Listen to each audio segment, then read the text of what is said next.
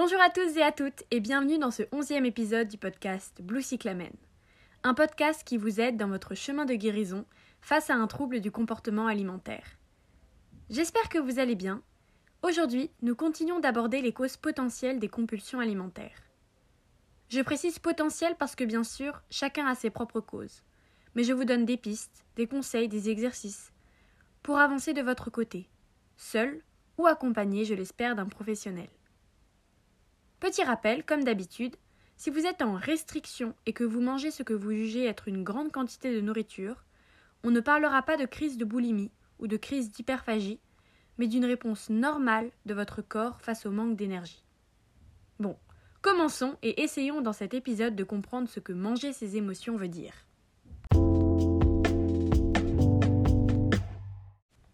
Et oui, parce que dans cet épisode, nous allons parler des causes potentielles des compulsions alimentaires et en particulier de la cause émotionnelle. Tout d'abord, manger ses émotions, donc la cause émotionnelle, manger ses émotions, c'est une réponse du corps tout à fait normale. Le corps ne va pas rechercher de la nourriture seulement pour satisfaire ses besoins vitaux. Parfois, la nourriture peut jouer le rôle de doudou, de calmant, ou même d'occasion spéciale, sociale, de plaisir. Très souvent, les gens prennent un dessert sans avoir vraiment faim, et c'est tout à fait normal. Ce dont on va parler ici, c'est quand ces habitudes alimentaires deviennent constantes et entraînent une forte culpabilité, de la honte et un sentiment de mal-être. Je voudrais juste préciser, avant de vraiment commencer à analyser les émotions, que si tu souffres d'hyperphagie ou de boulimie, ça ne veut pas dire que tu ne sais pas te contrôler, que tu manques de volonté ou alors que quelque chose cloche chez toi. Tu es une personne forte, une personne courageuse qui a vécu et qui vit encore des moments difficiles que tu cherches désespérément à surmonter. Manger, ce n'est pas un caprice, c'est la réponse qu'a trouvé ton cerveau pour survivre. La plupart du temps, si tu te tournes vers la nourriture, c'est probablement car tu as du mal à gérer tes émotions. Et c'est ce dont on va parler dans ce podcast. Tu as peut-être une difficulté à identifier, repérer tes émotions, ou bien à les accepter, tu es submergé par ces dernières. Pour vous donner un exemple assez personnel, dans ma famille, il était assez rare de parler de nos émotions, ou même de comment on se sentait. Si quelqu'un était triste, personne ne savait vraiment comment réagir. Alors moi, j'ai fini par enfouir toutes ces émotions au fond de moi. Maintenant, c'est très difficile pour moi de repérer, d'exprimer comment je me sens, et c'est sûrement pour ça que je souffre de TCA aujourd'hui. Le fait de cacher ses émotions peut aussi venir de notre entourage en général.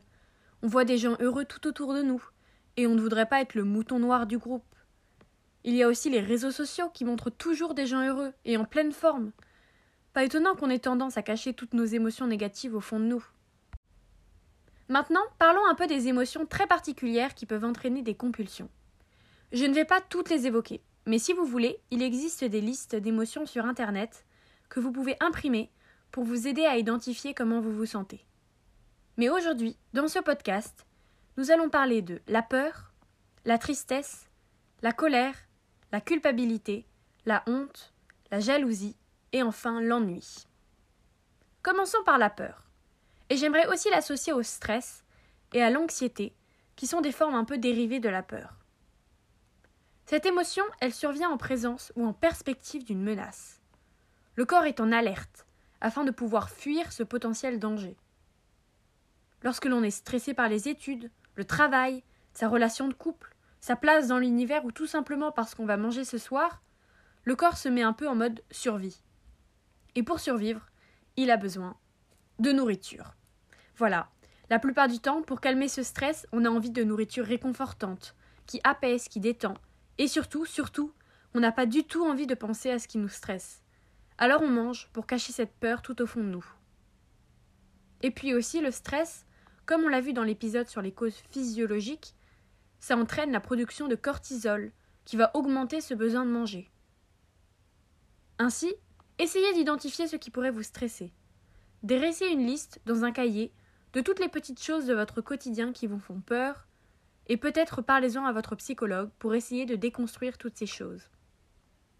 Essayez d'identifier à quel moment vous êtes plus à même d'être stressé, dans quel lieu, avec quelle personne, pour la gestion du stress, j'avais déjà fait un épisode pour gérer une crise d'angoisse où le stress était à court terme, Mais maintenant, je vais vous donner quelques pistes, quelques idées pour calmer le stress sur le long terme. Bon, au risque de me répéter, je vais reparler du yoga, et en particulier du yin yoga, et de la méditation. C'est vraiment très utile sur le long terme pour se relaxer et pour accepter son corps. Vous pouvez aussi tenter la chiropraxie. Chiropraxie. Je ne sais pas du tout comment ça se prononce. C'est une médecine naturelle qui va être axée sur la manipulation de la colonne vertébrale. C'est très utile pour équilibrer le système nerveux et pour se détendre.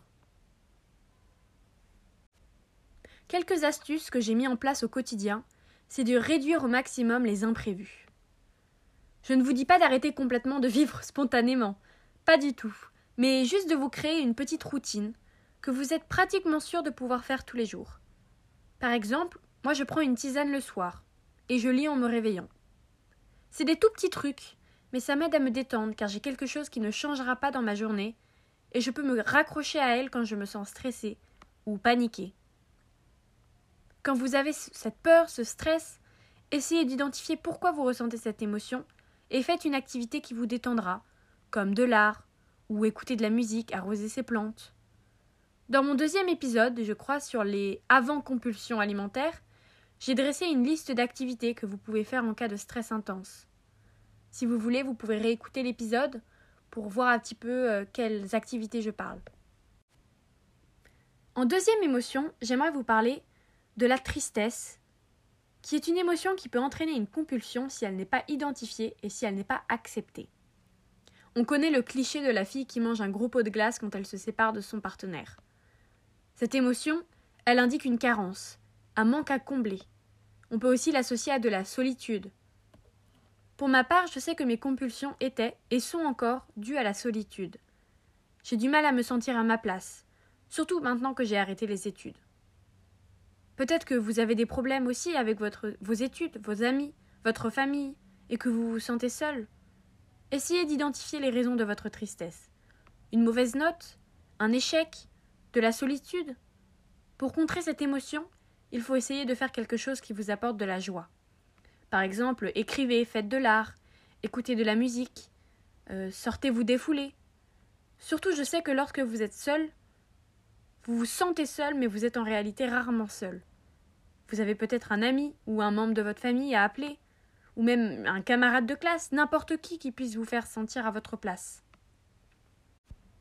Une autre émotion dont je voulais vous parler aujourd'hui, c'est la colère. Et pour moi, il existe deux types de colère. La colère contre soi et la colère contre les autres. Dans mon cas, c'était surtout la colère contre moi-même. Je ne réussissais pas mes objectifs, et je me sentais nulle, et j'étais tellement en colère que je mangeais pour étouffer mes cris de rage. Je me disais foutu pour foutu, tu es déjà nul, alors fais quelque chose qui te fasse te sentir encore pire. Oui, je sais. C'est pas très fun comme description, mais j'essaye d'être la plus honnête avec vous. La colère, c'est un gros déclencheur de mes crises de compulsion alimentaire. Je vais vous donner un exemple très précis d'un moment où j'ai fait une crise d'hyperphagie. Un soir, j'avais décidé que le lendemain matin, je me réveillerais à 9 h. Et le lendemain matin, je me suis levée une fois de plus, à 6h30, après une grosse insomnie. La fatigue n'aidant pas, je me suis mise à manger. Voilà, par désespoir, car j'avais le sentiment d'avoir échoué, et j'étais en colère contre moi-même. La colère, c'est la conséquence d'une insatisfaction, d'une injustice ou bien d'une douleur. Dans mon cas, l'injustice, c'était pourquoi moi? Pourquoi je suis malade? Et c'est cette injustice qui me faisait faire des crises sur crises, car je ne savais pas gérer ma colère. Maintenant, j'essaye de me pardonner, de laisser s'écouler ma colère à travers de la marche, ou du yoga, du dessin, du chant, n'importe quoi honnêtement qui me défoule. La colère rejoint un peu la prochaine émotion qui va suivre, et c'est la culpabilité. La culpabilité, c'est le résultat d'une transgression réelle ou imaginaire d'une règle morale. Ici, c'est vraiment la définition pour moi de foutu pour foutu. On se sent déjà assez misérable d'avoir brisé cette règle qu'on finit par, lâcher complètement les règles. Ici, il faut bien comprendre qu'il faut briser ces barrières, briser ces règles qui nous font nous sentir coupables. Vous n'avez rien fait de mal, vous n'avez brisé aucune règle, j'ai vu une vidéo où une fille disait qu'elle faisait des festins au lieu de dire qu'elle faisait des crises. Et j'ai tellement aimé cette façon de voir les choses. Crise, ça sonne vraiment négatif. Alors que si vous passiez pour un mot un petit peu moins négatif, comme festin, banquet, ou n'importe quel autre mot qui vous fasse plaisir, vous ferez peut-être vos compulsions ou vos festins, et ce sera moins comme des règles transgressées. Vous les verrez plus comme des choses positives ou des choses qui arrivent dans la vie. Je répète que vous ne faites rien de mal, vous n'êtes pas le ou la seule dans votre cas, et je vous promets que nous ne sommes pas des milliers de criminels qui transgressent des règles invisibles. Dès que vos crises, enfin, maintenant je vais dire festin, à partir de maintenant ce sera beaucoup mieux. Donc dès que quelqu'un vous voit en train de festoyer, vous ressentez peut-être de la honte. La honte, c'est lié au jugement et à la peur du rejet social. Et ce sentiment, cette émotion, elle peut vous pousser d'une certaine façon à refaire un autre festin un peu plus tard. Déjà, je répète qu'il n'y a rien de honteux. En toute honnêteté, les gens ne s'intéressent pas tant que ça à ce qu'on mange, et pas, autant que ce qu'on croit. Si c'est quelqu'un de votre famille ou un ami, essayez de discuter avec cette personne, et je suis sûre, enfin je l'espère, que cette personne saura vous rassurer, qu'il n'y a pas de honte à avoir. En avant-dernier, je voulais vous parler de l'émotion de la jalousie. Elle n'est pas assez évoquée à mon goût, et pourtant elle joue un rôle assez important. La jalousie, c'est un mélange de la peur, de la colère. Elle est issue d'un sentiment d'insécurité, de la peur de ne pas être à la hauteur, ou d'être remplacé par un autre. Dans l'époque actuelle où l'on vit, on se compare beaucoup, et surtout à cause des réseaux sociaux. Souvent, on voit des choses, des gens qui nous rendent jaloux. Cette jalousie, elle risque de vous consumer si vous ne l'acceptez pas, et elle va faciliter le prochain festin. Peut-être que vous avez déjà entendu ce conseil partout, mais supprimez les comptes qui vous font du mal. Je vais être complètement transparente avec vous. Aujourd'hui, en regardant ma vidéo de yoga, je me suis sentie jalouse du corps de cette fille sur mon écran. Et puis je me suis rappelé que nous n'étions pas la même personne, qu'elle avait sans doute elle aussi des complexes, et que peut-être elle ne faisait pas de podcast. Oui, j'essaie de me rassurer du mieux que je peux, mais ça a calmé ma jalousie. Et puis surtout, j'ai fait quelque chose que je n'aurais jamais fait avant, et c'est identifier et accepter que j'étais en fait jalouse et que j'étais en train de me comparer.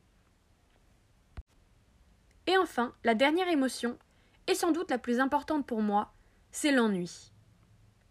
Pour une hyperactive, l'ennui, c'est la pire des sensations. Je perds tout intérêt dans ce que je fais, j'ai l'impression que mon quotidien est fade que je ne mérite même pas d'exister si je ne suis pas productive.